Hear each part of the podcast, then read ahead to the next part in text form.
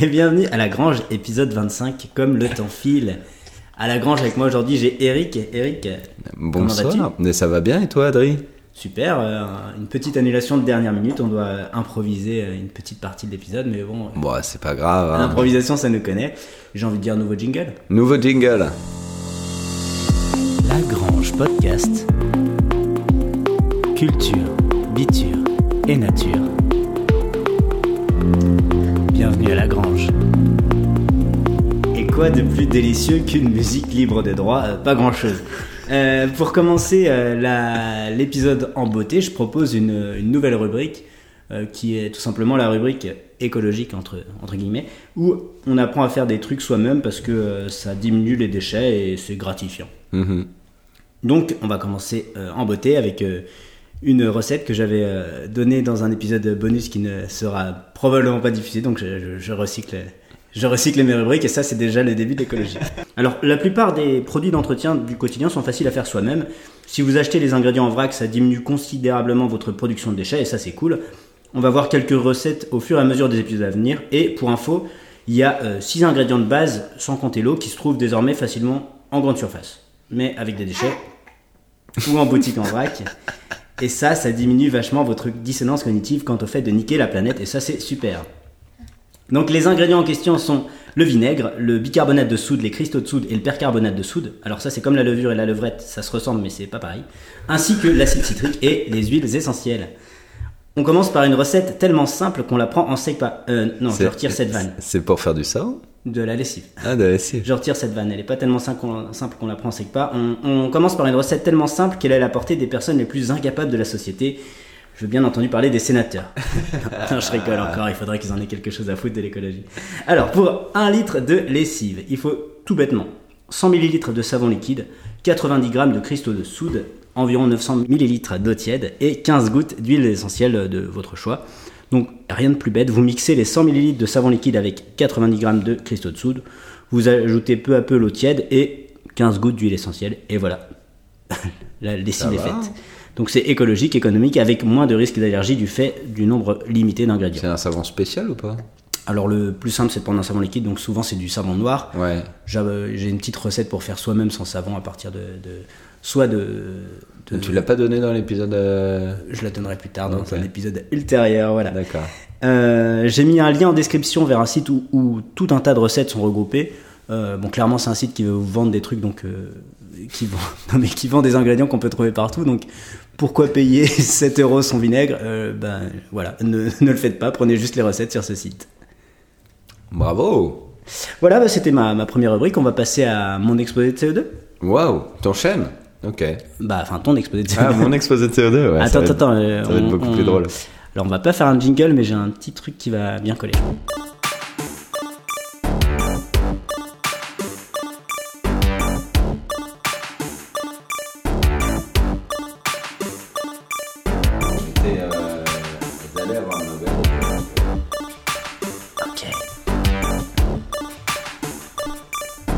Waouh Alors là, ça me donne euh, l'impression d'être un rappeur qui va faire un flow, et ce n'est pas du tout le cas parce que ma rubrique est prête. Vas-y, Oli Dis-nous ce que t'as sur le cœur. Et attention, je vais vous faire un gros rap. Alors aujourd'hui, on parle du CRISPR-Cas9. Qu'est-ce que c'est? Il s'agit de génie génétique. Qu'est-ce que le génie génétique? Il s'agit ici de modifier l'ADN. Qu'est-ce que l'ADN Adri, qu'est-ce que l'ADN L'acide désoxyribonucléique, oui, c'est la base de l'information génétique de ce que transmet le vivant. Voilà. Enfin, non, pas tout le vivant, parce qu'il y en a qui transmettent par l'ARN, mais une bonne partie du vivant. Allez. Et donc on parle là-dessus. C'est alors le CRISPR-Cas9, c'est une invention franco-américaine d'Emmanuel Charpentier principalement, aidé de Jennifer Doudna. C'est elles qui ont posé le premier brevet là-dessus, avant qu'il soit bien sûr un peu euh, trafiqué par des Chinois et qu'ils le grattent. Mais on y reviendra. Ou pas. hein. Euh, alors, CRISPR, ça vient de Clustered Regularly Interspace Short Palindromic Repeats. Alors, j'en ai foutre aucune idée de ce que ça veut dire. Non, en vrai, je connais. Ça veut dire que c'est ils attaquent des morceaux d'ADN qui se, enfin, ça va jouer sur des morceaux d'ADN qui se répètent. Mais ça, c'est vraiment compliqué. On va rester en mode CE2. Et ce que je peux vous dire, c'est que Cas9, c'est qu'on utilise une bactérie la bactérie E. coli qu'on retrouve dans nos selles, ou, plus, ou notre dans, colon, la, dans la tarte au caca chez Ikea. chez Ikea. Et même dans, dans les humains vivants, en fait. Voilà, c'est, et c'est une bactérie euh, très présente et qu'ils ont utilisé cette bactérie pour aller modifier euh, l'ADN via, enfin l'utiliser comme un ciseau génétique, aller couper des morceaux d'ADN en deux parties euh, d'une façon qui, les, qui te permette de modifier la partie de l'ADN que tu souhaites qui ne fonctionne pas bien, par exemple sur un cancer ou euh, qui est sur une maladie génétique euh, de naissance ou sur même sur la couleur des yeux. En gros, ça permet de modifier une partie précise de ton génome, si j'ai bien C'est compris. ça, Wow. exactement. Excusez-moi, je me perdais un peu.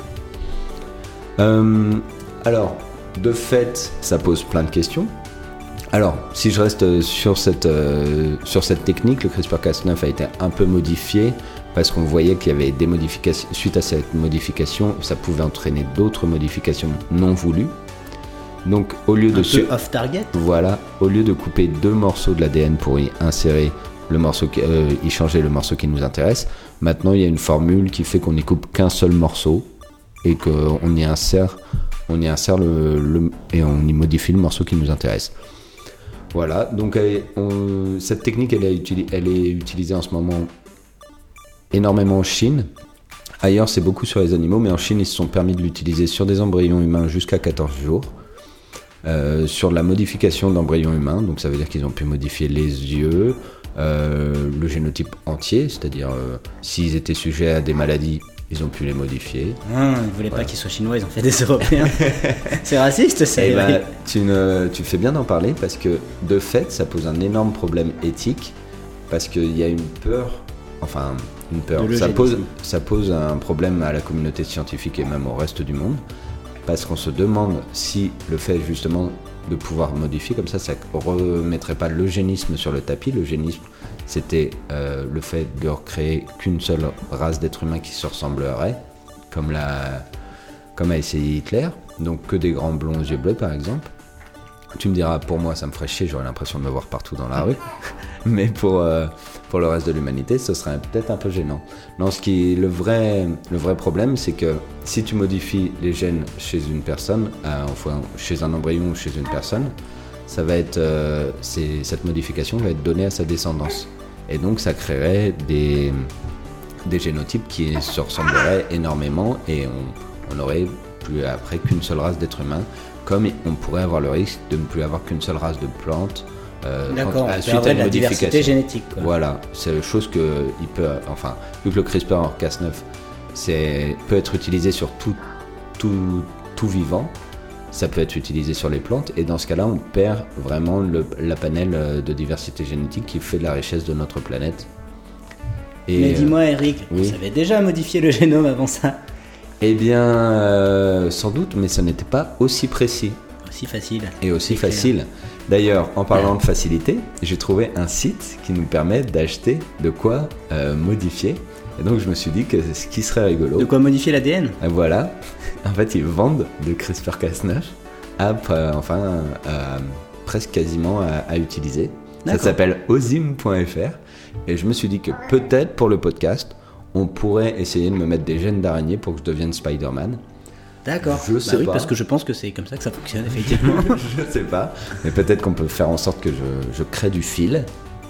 Et puis euh, essayer de voir. Ou alors juste euh, la partie de génome qui fait que euh, je peux grimper au mur avec des, petits, des petites pattes. oui, parce que c'est vrai que bah, Spider-Man, c'était vraiment euh, scientifique. solide base- scientifiquement. À quoi. la base, à la base Spider-Man, il est dans un labo au début quand il vrai. se fait mordre par une araignée. C'est vrai, c'est quasiment une, une histoire vraie, quoi. On- Voilà. On peut le dire. ok. Donc Eh voilà ben, ce que j'ai merci pu- pour ton. Ce que j'ai pu comprendre du CRISPR-Cas9. Et ben c'est pas mal parce que en partant de, de rien, de parce rien, que c'est-à-dire ce que, que, c'était. euh, euh, oui, et quand je lisais des phrases dans certains, par exemple sur insert.fr, quand je lisais certaines phrases, je ne comprenais que les conjonctions de coordination. Ah, et même pas les articles. C'est- fort. voilà. D'accord. Et ben écoute, c'était un bien bel exposé de, de CE2. Je pense Merci. que euh, voilà. J'espère Euh, que vous avez appris des choses chez vous. Bah oui, alors moi j'ai pas du tout la même vision, moi je suis plutôt hyper enthousiaste, je pense que c'est vraiment une avancée ré- révolutionnaire dans le monde. Mais je pense aussi pour soigner les maladies, mais par contre Et pour pas le- que, pas que pour en termes de, de transgénèse, pour faire des OGM plus Mais performants. voilà, Enfin, mais sauf qu'il y a un risque, euh, enfin, ce qui est beau, c'est la diversité génétique. Donc ça fait un peu Ce peur. qui est beau, c'est de pouvoir nourrir la planète à moindre coût, je trouve. Ou- Je sais pas si on a besoin d'autant d'êtres humains, Adrien. Et ben, dans ce cas-là, on crée une mutation qui, qui tue, euh, par exemple, tous les. Non, je vais pas me faire d'ennemis. qui tue tous les méchants. Voilà. Désolé pour ce rire franc, mais euh, Ok. c'est assez drôle. Eh mais ben- c'est un vrai débat. ça, ça aurait été sympa. On peut, on peut peut-être faire un. Et ben, écoute, on, je fais mon exposé de CO2 et puis on lancera le débat. euh, Ah oui, mais je vais, avoir, je vais avoir envie de parler de ton exposé de CO2 après avoir parlé de. et ben, on fera un petit débrief et on prend un, un méga débat. euh. D'accord. Allez, on relance, euh, on relance un petit jingle.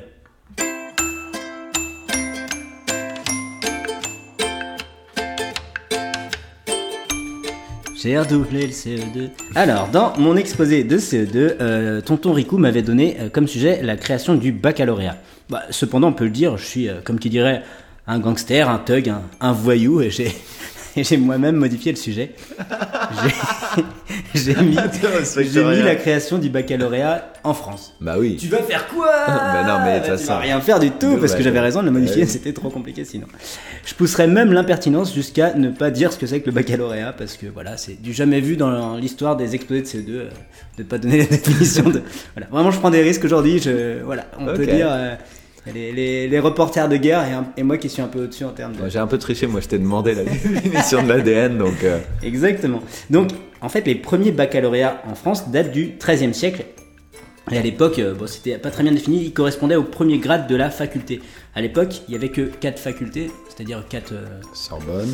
Non, du tout, non, non, c'est pas des universités. La Ah, faculté, il y avait la faculté d'art, de médecine, de droit et de théologie. Ah, ouais. Donc à l'époque, elles sont soumises à l'autorité de l'Église et doivent être reconnues par le pape. Donc les étudiants euh, doivent être des hommes uniquement et célibataires. Euh, euh, voilà, j'ai trouvé une- la thèse d'un docteur en histoire qui euh, rapporte qu'apparemment, du coup, ils allaient tous niquer des putes. Enfin, pas tous, mais beaucoup fréquentaient les prostituées. Je vais mettre la thèse en description, elle fait un peu plus de 300 pages, donc si vous avez rien à faire dimanche. F prostitute. Exactement. Non, alors il y, avait des, des termes, je crois que ribaude, ça veut dire Ah euh, oui. prostituée. euh, ouais, voilà. Euh, petite note à part, à la même époque en Italie, les femmes ont le droit d'étudier et d'enseigner à la faculté. Euh, il est donc historiquement correct d'affirmer qu'à part les pizzas, c'est la seule bonne chose que l'Italie ait faite. Au fur et à mesure des siècles, des, Et les euh, gaz, euh, les les expressos. gelato. je crois qu'en fait ils ont pas inventé grand Elle le vole à l'arraché, Genre- putain. hein. Genre les pâtes, je crois que c'est pas eux, tu vois. Je pense que. non, peu oui, mais ouais, l'art au. Je, je voudrais pas jouer, mais. Il va se calmer, Materazzi. Ouais. Allez. Euh, au fur et à mesure des Je siècles, quitte. Je... Franchement, carton rouge, je sors. au fur et à mesure des siècles, des petites euh, universités apparaissent, enfin des petites, des universités apparaissent en France. Euh, elles sont autonomes, elles sont pas euh, chacune, elles ont chacune leur manière de fonctionner et elles sont toutes reconnues par le pape. Suite à la révolution de 1789, la Convention nationale, donc rappelez-vous, c'est le gouvernement de la Première République qui n'a pas eu de, de président en fait. Un CF, l'épisode précédent pour les plus assidus. Donc la Convention nationale supprime les 22 universités qui existaient et en 1793, donc 4 ans plus tard, elle crée euh, au, fur et à mesure des années certaines écoles dont, dont, dont certaines sont encore euh, très connues, notamment l'école polytechnique, les arts et métiers et l'école normale supérieure. Polytechnique, ça vient de la convention. Exactement. D'accord. Et les arts et métiers aussi. Ouais, alors euh, ça avait pas exact... Les arts et métiers c'est quasiment le même nom, l'école polytechnique elle a changé de nom, mais oui c'est ça ouais. Ok. Euh, quelques années passent avec en 17 ans- 1799 le coup d'État mettant Napoléon au pouvoir en tant que consul puis en tant qu'empereur en 1804. Et en fait il fait une grosse grosse grosse réforme du système scolaire avec son décret du 17 mars 1808 lien en description, qui recrée les... Ah non mais j'ai cherché des livres sur euh, Google Books, j'ai bien bossé. vraiment bossé, hein Ah ouais, il y a tous tous les liens sont en description. Je Et- commence à comprendre pourquoi on n'a pas fait les mêmes études. Et donc il recrée des universités en 1808 et euh, les place cette fois sous l'égide de l'État et non plus de l'Église, qui est une bonne chose en soi. Et l'article 16 de, bah, de ce décret euh, précise les trois grades universitaires de l'époque, donc le baccalauréat en premier, la licence et le doctorat. Euh, la première édition du bac aura lieu donc un an plus tard en 1809 avec entre 31 et 39 bacheliers selon les sources. Alors là vraiment c'est l'anarchie, ouais. Ouais, c'est. euh, Vraiment, euh, toutes les sources, euh, mais même des trucs assez crédibles, donnent des. Bon, c'est pas une grosse différence, hein, mais. Non, non, mais. euh, c'est ça 31, reste- 33 ou 39. Oui, bah, ça reste ridicule, c'est moins de 40 euh, Ouais, mais c'est bizarre qu'il n'y ait pas de chiffre possible. Bref, c'est moins de 40. A priori, c'est que des. Enfin, il y avait que des hommes issus de la haute bourgeoisie. À l'époque, c'est qu'une épreuve orale et le, le file à tout le monde. Et en fait, les premières années, il le file quasiment à tout le monde. hein. C'était encore plus facile que maintenant, je veux dire. Ah ouais, ceux qui disent qu'avant c'était. euh, Oui, exactement. ouais. Il y a au début, euh, je crois qu'au début, euh, les premières années, c'était 95% de prix, puis après 90%. Enfin, vraiment, c'est. Ah ouais. tout le monde détruit. Euh, il faudra attendre, attendre 1830 pour la première épreuve écrite. Et c'était même pas une vraie épreuve écrite, c'était juste pendant ton épreuve orale, il fallait euh, montrer que tu savais écrire, parce qu'apparemment, il y en a qui passaient le bac et qui savaient pas trop écrire. Bon, comme quoi rien n'a changé en fait. Et- et il faudra euh, attendre la vraie vraie première épreuve écrite en 1840 et surtout la première femme bachelière en 1861. Voilà, c'est euh, 1861, c'est Ouais. en fait c'est tôt. C'est 20 ans après Ouais, mais pour euh, un pays dont la devise c'est liberté, égalité, égalité fraternité. Ouais. Ouais, mais elle l'a passé avant qu'elle ait le droit de vote, c'est quand même. C'est vrai, c'est vrai, c'est vrai. Ouais, bon, en tout et pour tout, voilà, c'était comme ça que les baccalauréats sont, sont nés. Voilà, c'est la fin de mon exposé de CE2. Tous les liens seront en description, évidemment. Tu sais que personne va aller voir les liens en description. On a déjà personne qui nous écoute. Écoutez, a une petite thèse de 357 pages, si ça vous dit pas, je ne sais pas, je ne sais plus ce que je vais faire pour vous. Il y a un moment, non, mais c'est super bien le bac. à- Enfin, là ils sont en train de le modifier. Ils en font un système un peu à l'américaine. comme toujours, en fait, ça, ça paraît été Oui, ça- été modifié. mais là c'est vraiment un petit système à l'américaine avec euh, tu choisis tes matières, tu choisis tes coefficients. Enfin, ça, ça vraiment. en faisant des euh, recherches, j'ai vu qu'il n'y avait pas tant de pays que ça où c'était une épreuve finale. Il y avait pas mal où la plupart, la plupart des pays c'est un contrôle continu. Ouais, c'est ça. Ce qui est pas si con, mais qui euh, te prédispose vachement à l'effet Pygmalion dont on a parlé encore une fois à l'épisode précédent. Décidément, Mm. c'est vraiment un épisode écho, comme on dit dans le milieu des professionnels du podcast. hein. Après, euh, j'aime bien l'idée d'un concours final, mais c'est sûr que ça, ça bloque. un- Enfin, Bah, c'est double tranchant parce que Ouais. pour le coup, si vraiment t'as pas de bol, tu tombes sur le truc que t'as pas vu. euh, et tu tombes sur un prof qui peut pas te saquer pendant l'année aussi. Ouais. euh, Oui, oui, oui, Tu vas le sentir passer. c'est vrai. Ouais, mais non, parce que euh, euh, t'as plusieurs profs, tu vois. Tu peux pondérer, et c'est sur trois ans, donc a priori, t'as trois, pour même là, pour la même matière, t'as des chances d'avoir trois profs différents. Enfin, je trouve que c'est moins. Bon, t'es quand même soumis à l'effet Pygmalion, mais c'est, ouais. Moi, je suis pas forcément en défaveur d'un. Tu peux rappeler ce qu'elle fait Pygmalion En gros, c'est euh, quand tu attribues une étiquette à quelqu'un, ça a été beaucoup étudié dans les milieux scolaires, notamment par exemple l'étiquette de mauvais élève. Euh, les professeurs ont tendance à le défavoriser, donc à le noter plus sévèrement et même en cours à, à moins le faire participer, à moins se tourner vers lui, Ouais. à l'enfermer dans son, dans son étiquette. En gros, t'es t'es prisonnier de ton image. Bah, Désolé, euh, un- désolé pour les petits bruits, on a un, un petit animal très mignon qui s'est infiltré dans les, dans les studios Qui est en train de se vomir dessus. qui est en train de me vomir dessus. Euh, Oui, bah, on peut parler un peu de notre vie perso. On peut dire que tu es papa, Adrien. ouf, j'avais déjà euh, bah, trois fois, hein, trois fois maintenant. Mais euh, oui, donc euh, on va T'avais une super punchline à propos de ça. Ah oui, oui, oui, c'est vrai que bah, les deux premiers enfants, on n'a pas réussi à les avoir naturellement, euh, donc on a adopté un Golden Retriever et un, et un Lundberg, quoi, parce que on on réussi à les avoir euh, naturellement. Et c'est beaucoup plus facile que d'adopter des humains, donc euh, songez-y. Euh, on va peut-être passer à la petite rubrique débat. C'est vrai, on revient sur le Cas- euh, Casper euh, 9 Ouais, ca- carrément. Vas-y.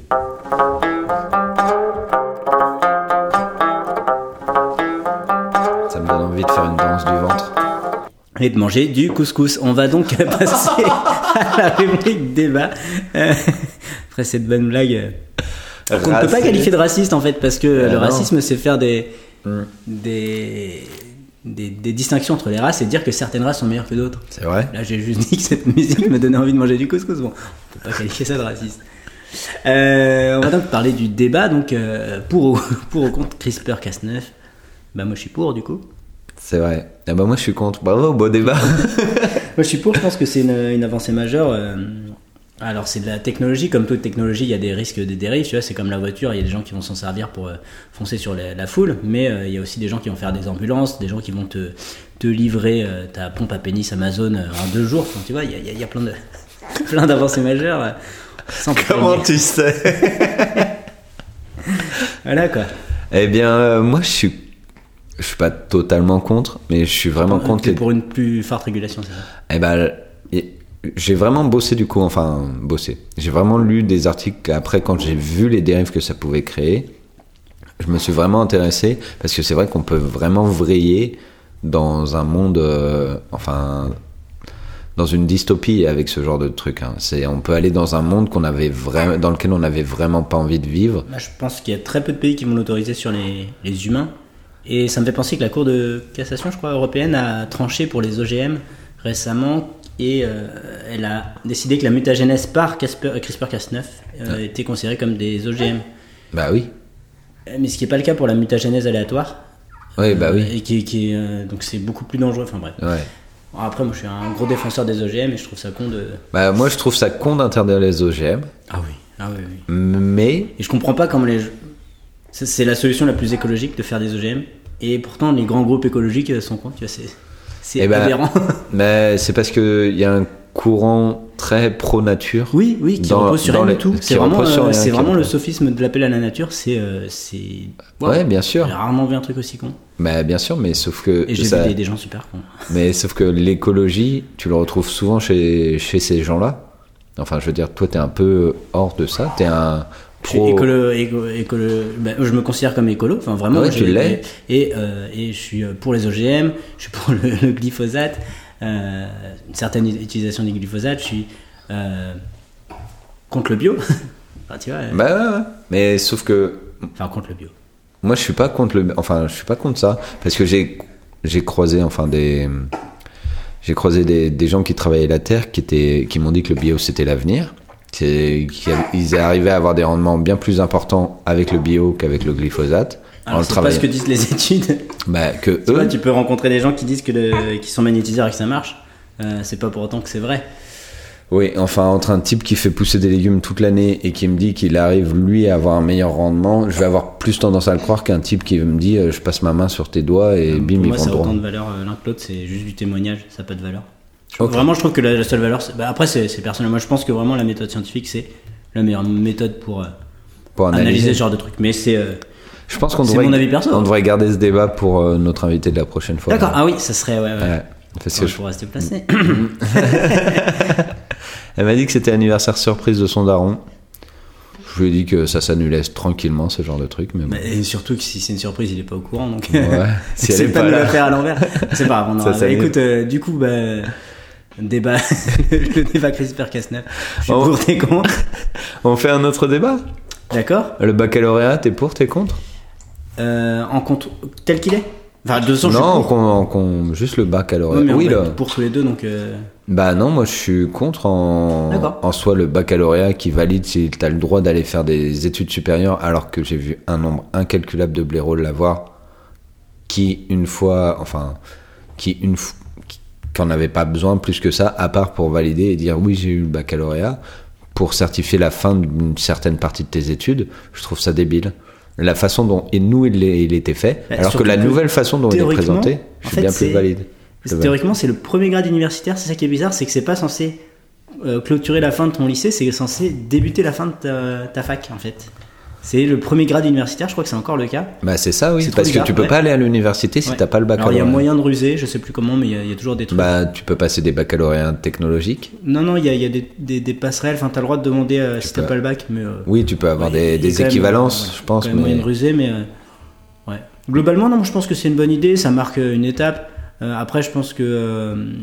il est, on redirige beaucoup trop de monde vers le bac parce que on a, on a diminué l'importance des, des, des filières techniques alors que. euh, Enfin, à, tort, quoi. ce qui est complètement con. Et je trouve. euh, En fait, je pense qu'on est d'accord. Bah ouais, ouais, bien sûr, on est d'accord. Super débat.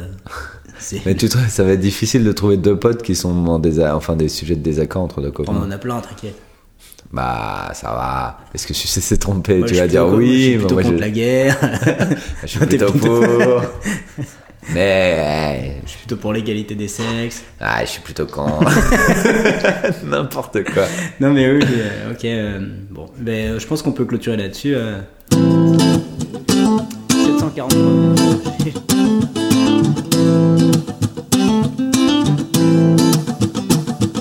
Life's a foolish game. Do you ever feel the same? Well, maybe we could change. Turn the ship another way. In the darkness. sailing right into those jagged cliffs. Yeah. Some say we've always been insane. Hey, life's a foolish game.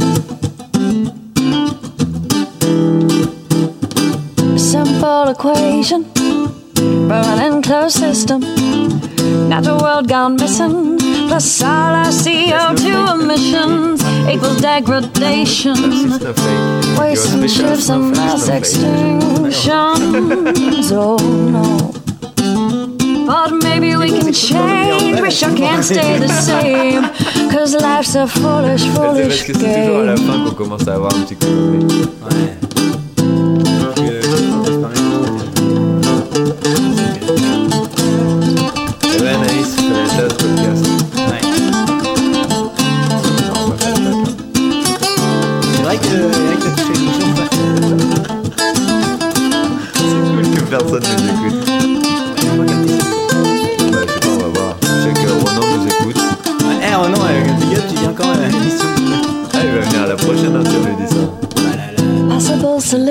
La prochaine, prochaine. Rewire Vas-y, c'est la prochaine, prochaine. Maybe less consumption.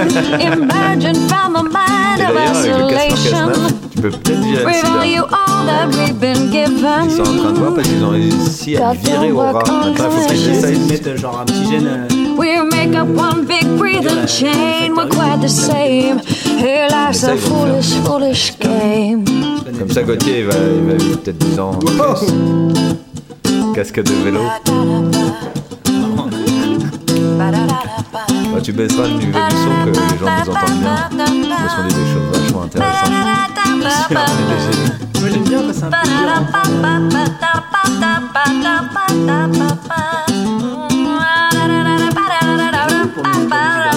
C'est pas mal. Ça s'arrête jamais. Non, par contre, ça dure 18 minutes. Ah ouais Elle s'est chauffée la meuf. Life's a foolish game. Do you ever feel the same? Well, maybe we could change and turn the ship another way. Take less than we've been given if we move in that direction. Verra celle-là. We'll find our place in this living chain. We're quite the same. Yeah, life's a foolish, foolish Trop game. Merci. Life's a foolish game. Hey, life's a foolish game.